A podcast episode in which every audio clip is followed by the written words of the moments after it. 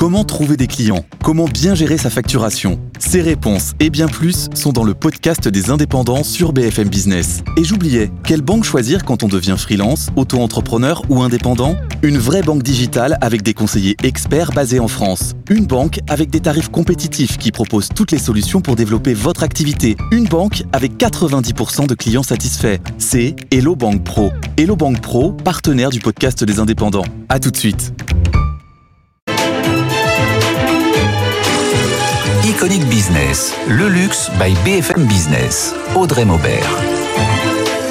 Iconic Business, le luxe par BFM Business, une émission, un univers digital exclusif, intemporel, mythique, responsable et déculpabilisé.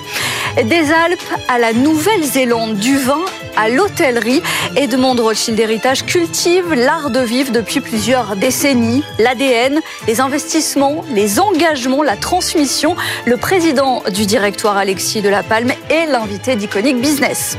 Elle aussi défend un héritage, celui de son arrière-grand-père, le créateur et décorateur Jules Leleu, symbole de l'art déco. Alexia Leleu a relancé Maison Leleu et c'est un succès qu'il va falloir suivre. Et c'est dans un instant dans les désirables de la semaine. La galerie Dior célèbre aussi la création, même plus exactement les créatrices. L'art féminin, c'est à Paris. Visite avec Eva Jaco, sans oublier l'iconique capsule Phénomènes et tendances. C'est Iconic Business. Bienvenue.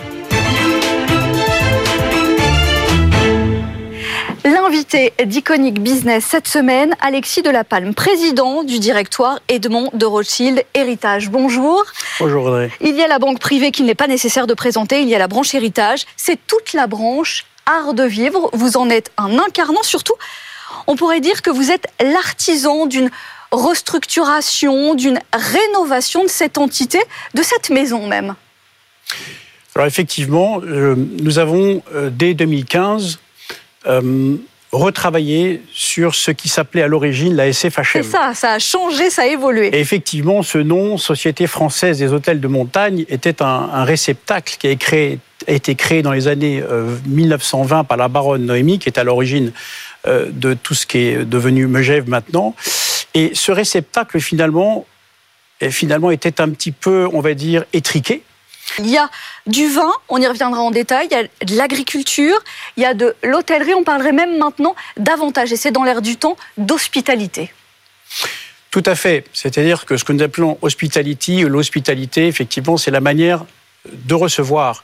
Et la manière de recevoir, nous le faisons aussi bien à la compagnie fermière, lorsque euh, nous recevons euh, certains de nos clients, ou lorsque nous recevons nos clients au Four Seasons de Megève, ou encore au Palazzo de Samaniego, on en parlera plus tard, ou lorsque certains de nos clients viennent euh, déguster nos vins à Château-Clark, par exemple. C'est une offre globale, c'est tout un écosystème, ça aussi on y reviendra en détail. En fait, il y a l'idée aussi et la restructuration, elle est de là aussi.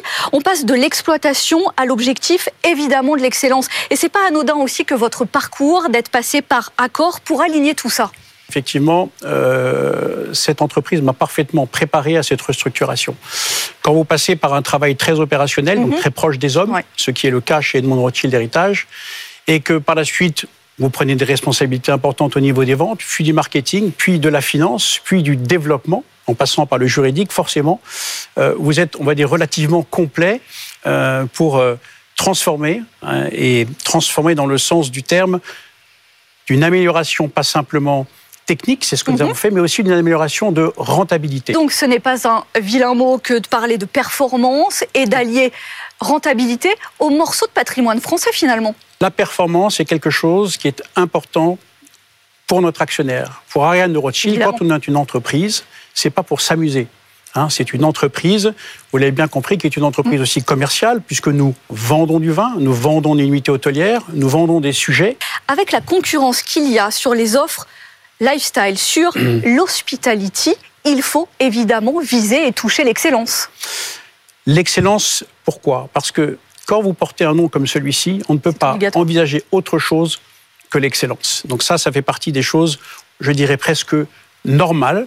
On va chercher autre chose, la clientèle va chercher autre chose, et c'est une clientèle aussi très avisée, de plus en plus exigeante, qui est habituée justement à cette excellence. Alors vous avez raison, la clientèle maintenant de, de Palace, on peut appeler ça de Palace des Neiges, euh, devient de plus en plus exigeante. Pourquoi? Parce que c'est une clientèle qui voyage dans le monde entier. Et l'offre est pléthorique.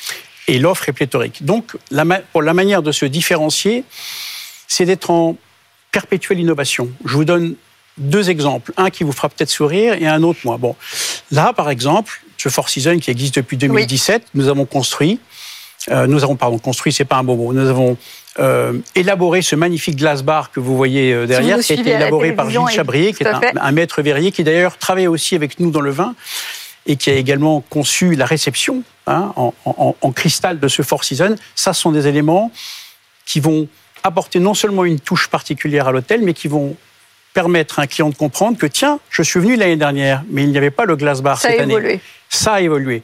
Autre évolution, ça va faire sourire, quand on décide de retravailler des toilettes, par exemple, que nous avons entièrement refait sur un rez-de-chaussée pour plusieurs centaines de milliers mhm. d'euros, c'est pour quelque part apporter aussi un agrément supplémentaire, complémentaire à des clients qui demandent à ce que ça soit parfait.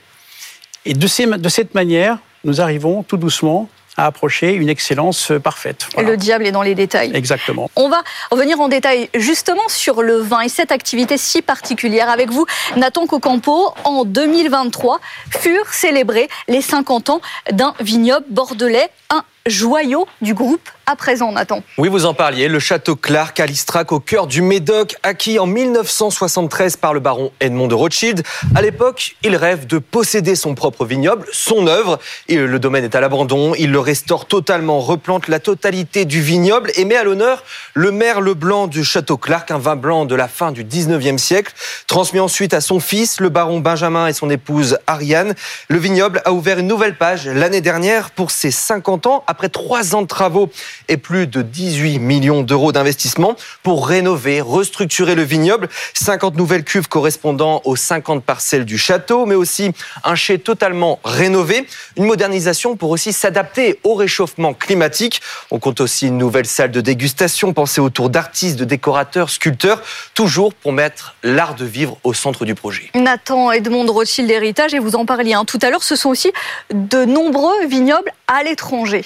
Afrique du Sud, Argentine, Espagne, mais aussi plus récemment, une nouvelle acquisition en Nouvelle-Zélande, dix ans après son arrivée avec son Sauvignon blanc Père. Rothschild Héritage, c'est une dizaine de vignobles dans le monde, plus de 500 hectares de vignes et 3 millions et demi de bouteilles de vin produites chaque année. Il y a derrière tout ça des enjeux à chaque fois et des engagements environnementaux d'une part, et des enjeux à chaque fois de savoir-faire et de recrutement d'autre part. Je vais vous donner euh, deux exemples. Euh, ça a été la mise en place de notre unité de méthanisation à la compagnie fermière. Euh, qui a un avantage énorme, c'est qu'on valorise des déchets qui sont issus des vaches, qu'on appelle les intrants. Mhm. nous n'allons pas nous arrêter là, nous allons continuer. Nous avons implanté 1500 mètres carrés cet hiver de panneaux photovoltaïques qui couvrent presque 26-27% de mhm. notre production électrique. Alors, on l'a fait également parce que on s'est pris, je pense que vous le savez, une claque énergétique en termes de coûts. Des enjeux euh, de recrutement également. On parlait euh, de Megève et de cette nouvelle adresse pour justement capter une clientèle habituée à l'exigence, à l'excellence et avoir de bonnes perspectives avec une saison qui redémarre de manière très dynamique. Il faut trouver le personnel justement pour ces hôtels. Alors Audrey, vous appuyez là sur un point sensible. Euh, que tous les hôteliers qui vont m'écouter vont comprendre. Nous avons effectivement, depuis, je dirais, la, situation post-Covid, euh, nous avons des jeunes qui ont envie de travailler, mais de manière différente. C'est-à-dire qu'ils sont beaucoup plus exigeants. Mm-hmm. Je ne dis pas que le goût de l'effort a disparu, mais le goût de l'effort a évolué. Donc, pour capter une, des saisonniers principalement, puisque nous sommes sur des hôtels saisonniers euh, majoritairement, euh, nous avons euh, décidé, euh, il y a trois ans, quatre ans, de construire un premier logement du personnel flambant neuf. Pour pouvoir capter, fidéliser. Pour les capter, les fidéliser, puis mhm. un second. Et je vous annonce que là, le 15 novembre, nous avons ouvert notre troisième logement de saisonniers. C'est un vrai sujet d'ailleurs en Savoie et en Haute-Savoie. Donc il faut attirer les talents pour les faire travailler euh, chez vous, mais il faut aussi attirer des talents de la gastronomie française, de la gastronomie internationale. En fait, il faut attirer des services toujours plus haut de gamme pour faire venir la clientèle. Alors tout à fait. Alors c'est la raison pour laquelle euh, nous sommes donc nous propriétaires de ce magnifique mhm. hôtel, mais nous avons donné donc la gestion de cet hôtel à Four Seasons, qui est à mon sens, le, un des meilleurs opérateurs hôteliers du monde et qui est capable de capter cette clientèle très très haut de gamme. Euh, nous avons également euh, dans notre restaurant, nous travaillons avec euh, Anne-Sophie Pic, puisque nous avons le mhm. restaurant La Dame de Pic, le 1920 Megève. Une valeur sûre. voilà, qui est une valeur sûre. Vous avez déjà un indicateur, une idée de l'augmentation de la croissance justement pour les réservations et cette tendance cet hiver? On prend entre 6 à 7% d'occupation par an. Donc maintenant, euh, c'est pas un secret, un hôtel comme celui-ci, en incluant l'été, ça c'est important, parce mhm. que l'été, le taux d'occupation est un petit peu plus bas, bien que l'été va devenir certainement un paramètre très important dans le futur. Mais si on prend le taux d'occupation moyen, on doit être autour de 75% par an. Je vous propose à présent de découvrir ou redécouvrir la galerie Dior à Paris. L'art féminin actuellement y est à l'honneur. Visite avec Eva Jaco. Créatrices, photographes, plasticiennes, elles sont plus d'une vingtaine à avoir été mises en lumière par la Galerie Dior. Des collaborations euh, d'artistes qui se sont inspirés de Dior et inversement. Plus largement, c'est l'art sous toutes ses formes qui est célébré au sein des 13 salles de la Galerie. Hélène Starkman, vous êtes la commissaire de cette exposition. Alors Dior et les artistes femmes, c'est une histoire qui remonte à longtemps puisque euh, Christian Dior était euh, lui-même galeriste. Et puis c'est la première fois ici que dans la galerie, il y a un fil rouge dans une exposition. On va retrouver en fait au fil de l'exposition le travail de différentes artistes femmes, à commencer par Brigitte Niedermer, photographe, Katerina Jeb, euh, artiste plasticienne qui réalise des portraits scanographiques, Yuriko Takagi, une photographe japonaise, et Judy Chicago, figure légendaire de l'art féministe, avec qui Maria Gradia va collaborer sur le décor de la collection haute couture du printemps-été 2020. Alors là, nous sommes dans une salle très spéciale qui est dédiée euh, à l'artiste Niki de Saint-Phal, très importante euh, pour la maison Dior, et ce depuis les années 60 Alors effectivement, ce qui est intéressant par rapport à Niki de Saint-Phal, c'est qu'on l'a remise en lumière récemment, puisque Maria Gradia lui a consacré la collection prêt-à-porter du printemps-été 2018. Mais euh, la relation entre la Maison Dior et Niki de Saint-Phal est une relation qui date des années 60, puisque dans les années 60, elle rencontre Marc Bohan, qui est notre directeur artistique à l'époque, et se lie d'amitié. Et donc, en fait, c'est une collaboration qui va avoir beaucoup de facettes. Cette salle est dédiée à l'artiste Elina Chauvet. Euh, c'est une carte blanche totale. Il y a 20 modèles, 20 robes qui ont déjà défilé et des modèles supplémentaires qui ont été euh, commandés pour cette exposition. Cette carte blanche, c'est autour de 20 modèles, 20 euh, toiles euh, réalisées dans les ateliers de haute couture de la maison, sur lesquelles, en fait, Elena Chauvet a pu vraiment exprimer son travail à travers des broderies réalisées en rouge par un collectif de brodeuses mexicaines. Et puis Hélène, on termine avec cette incroyable salle de bal où pour l'occasion a été affiché, et on le voit derrière nous, des panneaux du décor qui a été confectionné par Judy Chicago. Alors effectivement, pour la haute couture du printemps-été 2020, Maria Gardia Curie choisit de collaborer avec l'artiste Judy Chicago. C'est une artiste extrêmement importante pour l'art féministe.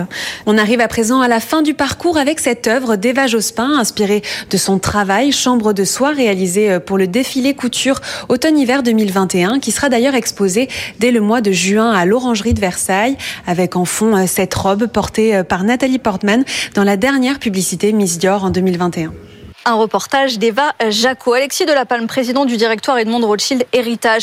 Est-ce que là, avec ce déploiement en France et à l'international, certes raisonné, est-ce qu'il y a encore quelques projets là euh, à venir? Clairement, quand on regarde un peu le, panel de nos vins, il y a un endroit où j'aimerais euh, que nous soyons, où nous puissions être présents, ce serait l'Italie. Voilà. Alors c'est un, ce n'est pas très simple. Euh, L'Italie a de très très belles, euh, très très belles vignes dans différents endroits. Dans un instant, le design en héritage avec Alexia Leleu, mais tout de suite, c'est l'iconique capsule Phénomènes et tendances. Aujourd'hui, je vous emmène découvrir l'exposition Iris van Herpen Sculpting the Senses au Musée des Arts Décoratifs de Paris. C'est l'occasion de pénétrer dans l'univers exceptionnel et ultra visuel de cette créatrice néerlandaise.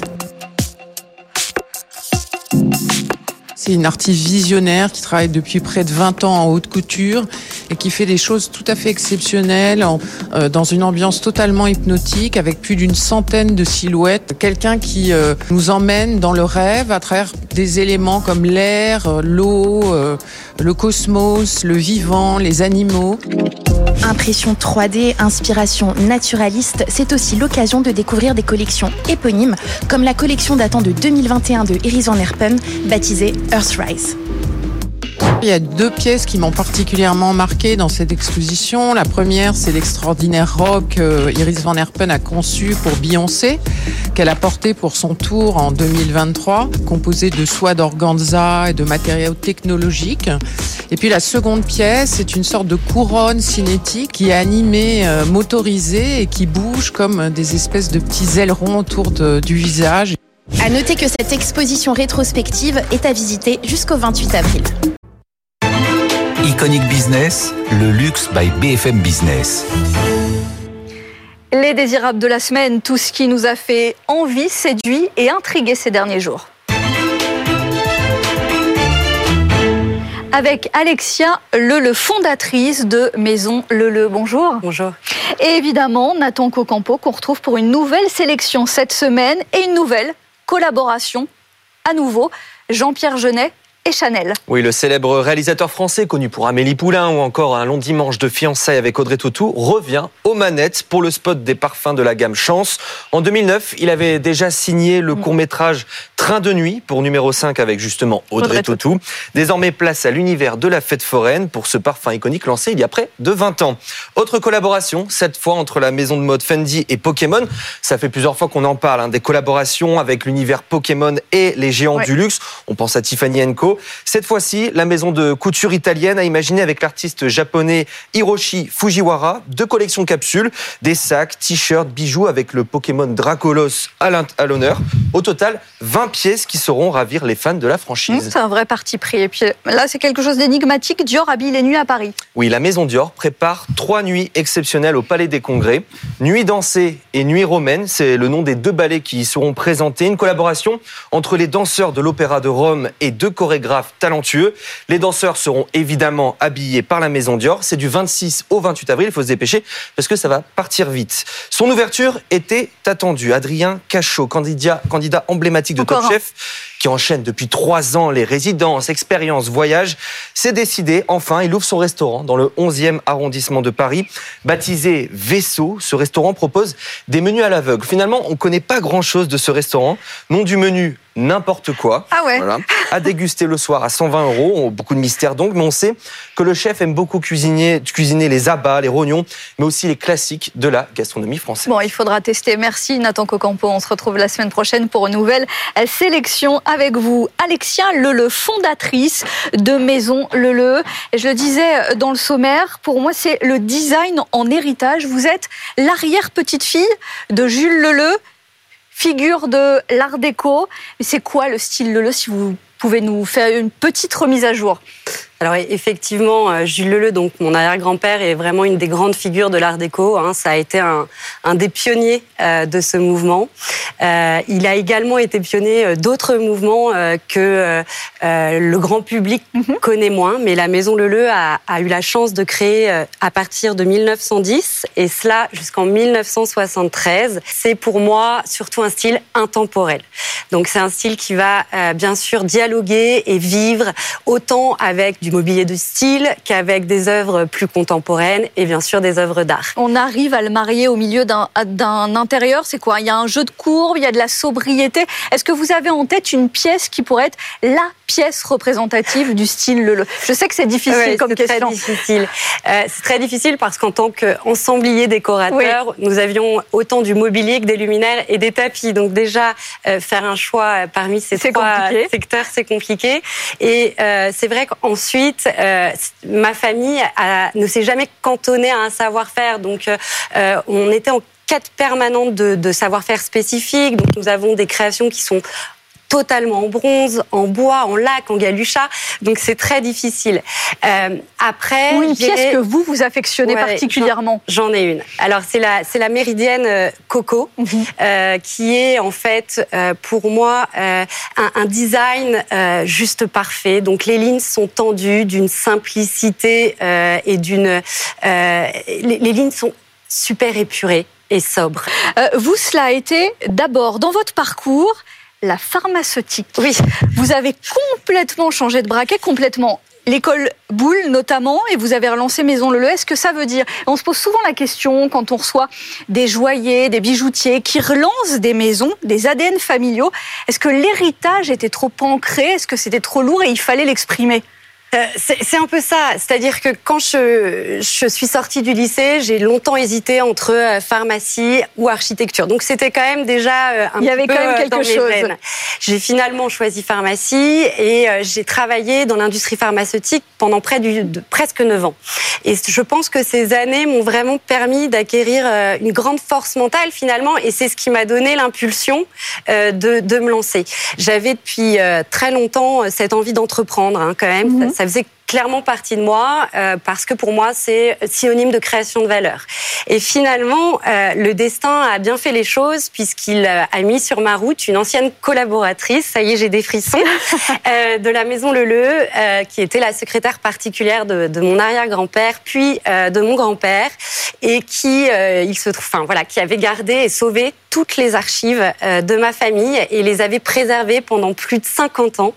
Et euh, au bout d'un certain nombre de fois où j'ai rencontré cette dame, elle m'a finalement révélé avoir sauvé ces archives, puisque je ne le savais pas, et a, a voulu me les rendre. Et quand j'ai découvert ce, ce- ce bijou, ce trésor... C'était la dernière pièce, c'était le moment pour tout enclencher. Ah, pour moi, c'était euh, voilà, c'était le signe. C'était, euh, il y avait plus de, il y avait même plus de questions à se poser. Et vous avez eu l'impression de recommencer, de relancer une entreprise complètement à zéro parce qu'il fallait relancer une marque, une maison, il faut recréer la désirabilité de la maison, il faut recréer, il faut reproduire aussi surtout. Oui, exact. Alors. Bah, Recréer de, de, de, de zéro, je dirais pas ça parce que j'ai eu la chance quand même de, ma, pouvoir euh, m'asseoir sur un sur patrimoine chose. qui, qui était là et Mm. sur des designs clairement qui inspirent encore, Encore, euh, ouais. les plus grands designers d'aujourd'hui. Quand je rencontre Stark, quand je rencontre ce- ce- ce- des grands noms de la décoration et que je leur dis que je suis Alexia Leleu, ils me disent toujours voilà, Jules Leleu a été un modèle pour nous. Puis il y en a encore dans les musées, dans les galeries, Exact. on en croise. Exact. Comment ça se passe? Vous produisez où? Vous sourcez où? Et comment vos artisans aujourd'hui Alors ça, ça a été effectivement euh, un gros challenge et quelque chose de très très important, surtout quand on a euh, autant de savoir-faire que la Maison Mhm. Leleu, puisque j'en parlais tout à l'heure. euh, voilà, on a la laque, le galuchat, le parchemin. Enfin, Oui. euh, c'est très vaste. Plus les tapis, les tapisseries murales. Donc voilà, il a fallu euh, clairement se faire un, un gros réseau de, de- de fabricants et pas n'importe lesquels. Bien sûr. Tous nos artisans sont des artisans d'art, des artisans d'élite. Manufacture en France ou Alors, c'est une très bonne question également. Oui, euh, en fait, pour tout ce qui est mobilier et euh, luminaire, Mhm. nous, euh, nous fabriquons exclusivement en France Oui, ou en Italie. d'accord. Je vais chercher effectivement certains savoir-faire spécifiques euh, là où il me semble être le meilleur. Typiquement, l'Italie, je fais appel à eux pour euh, leur souffleur de verre, leur- le- voilà, les verres, le, le verre Murano. de Murano, euh, également pour leur carrière de marbre. Mhm. Donc voilà, il y a vraiment des savoir-faire comme ça où je trouve que l'Italie peut avoir un coup d'avance sur la France et où je vais aller les chercher. Quelle est votre clientèle au départ? Alors, ma clientèle au départ a été euh, une clientèle très, euh, et qui- reste d'ailleurs très fidèle, une clientèle plutôt française de connaisseurs d'art. Oui. Euh, Des professionnels de l'architecture, de la décoration? Aussi, aussi, pas forcément les premiers, mais bien sûr, euh, ils, ont, ils, ils ont suivi et quand ils ont vu le niveau de qualité que, Mhm. que nous proposions et la flexibilité également que nous proposons, parce qu'on on propose quand même des œuvres d'art, du design d'art, mais que chaque décorateur, chaque architecte, chaque client euh, va pouvoir euh, réinterpréter aussi avec sa sensibilité, avec son intérieur, etc. Et donc ça, ça a pris euh, très rapidement. Après, euh, un des succès euh, que nous avons rencontré très rapidement, et, et vraiment je les, je les remercie parce que pour moi c'est c'est une des plus belles marques euh, dans le luxe euh, et dans le monde aujourd'hui, donc la société LVMH, et notamment pour euh, ses hôtels et son hôtel phare Cheval, Cheval Blanc, Euh, à Paris. Ils m'ont fait confiance, ils m'ont confié euh, la réalisation euh, de, de l'ensemble des moquettes et des tapis, la création de plus de 50 chaises pour les suites de luxe. Et, et voilà, ça, ça a été, ça a été magique. Et moi. finalement, c'est la rencontre entre une identité et un héritage fort, Maison Leleu, avec un ADN aussi d'une maison de luxe très très fort. Oui, exactement, exactement. Mais je pense que euh, ils ont vu et ma passion déjà, ma passion d'avoir une parfaite exécution. Donc aujourd'hui, la maison, ce sont ses boutiques, ses euh, commandes, les professionnels de l'architecture, de la déco, l'hospitalité, on le voyait, et finalement une petite partie, une petite proportion de clients de particuliers? Oui, on peut dire ça comme ça. En termes de, quantité, euh, c'est vrai que les professionnels de la décoration qui sont peut-être un peu plus voilà, ils sont plus connaisseurs, etc. Euh, et surtout, peut-être qu'ils ont moins peur de recréer à partir des archives que je propose, contrairement à voilà un client qui s'y connaît moins bien en design, qui va peut-être avoir peur de se réapproprier une pièce le le et, et voilà. Maintenant, les connaisseurs, euh, même s'ils ne sont pas des professionnels de la décoration, sont clairement des clients très fidèles. Un positionnement euh, très haut de gamme, de respecter l'héritage tout en le renouvelant. Vous vous autorisez davantage maintenant à créer, à amener une patte d'une nouvelle génération, d'une génération Alexia Leleu? Alors, euh, c'est vrai que pour moi, ce qui était très important avant tout, c'était de préserver l'héritage. que vous aviez sur les épaules. Exactement. Et surtout de les faire revivre, de faire revivre ces créations que je trouvais absolument à couper le souffle et qui allaient potentiellement tomber dans l'oubli. Donc ça, ça a été vraiment mon, fer de lance. Euh, après, très rapidement, euh, j'ai commencé, euh, c'est ce que j'appelle quand même de la création, même si c'est pas from scratch, mais euh, à faire évoluer des, des, des, designs, reproportionner en fonction des modes de vie également qui avaient évolué. Ensuite, certains clients, au fur et à mesure des projets, puisque je travaille vraiment projet par projet, client par client, vont me demander par exemple de faire évoluer une table en console, une console en bureau. Et ça, pour moi, la réinterprétation d'un design, ça déclinaison dans sans une dénaturer. Autre... Voilà, sans dénaturer, sans perdre l'empreinte le le qui m'est cher. Vous l'avez compris. Oui. J'ai créé également de, de, nouveaux designs, dont le fauteuil Mavac. Je, je viens voir à, à l'écran. Une ambassadrice habitée. On sent véritablement l'héritage. Merci euh, Alexia le fondatrice de Maison Leleu et qui porte cette histoire familiale et qui l'a fait vivre aujourd'hui. Merci d'avoir été dans Iconic Business ce jour. Le luxe par BFM Exclusif, intemporel, mythique, responsable et déculpabilisé. C'est toutes les semaines sur BFM Business, dès à présent sur le site et les réseaux sociaux. Iconic Business, le luxe by BFM Business.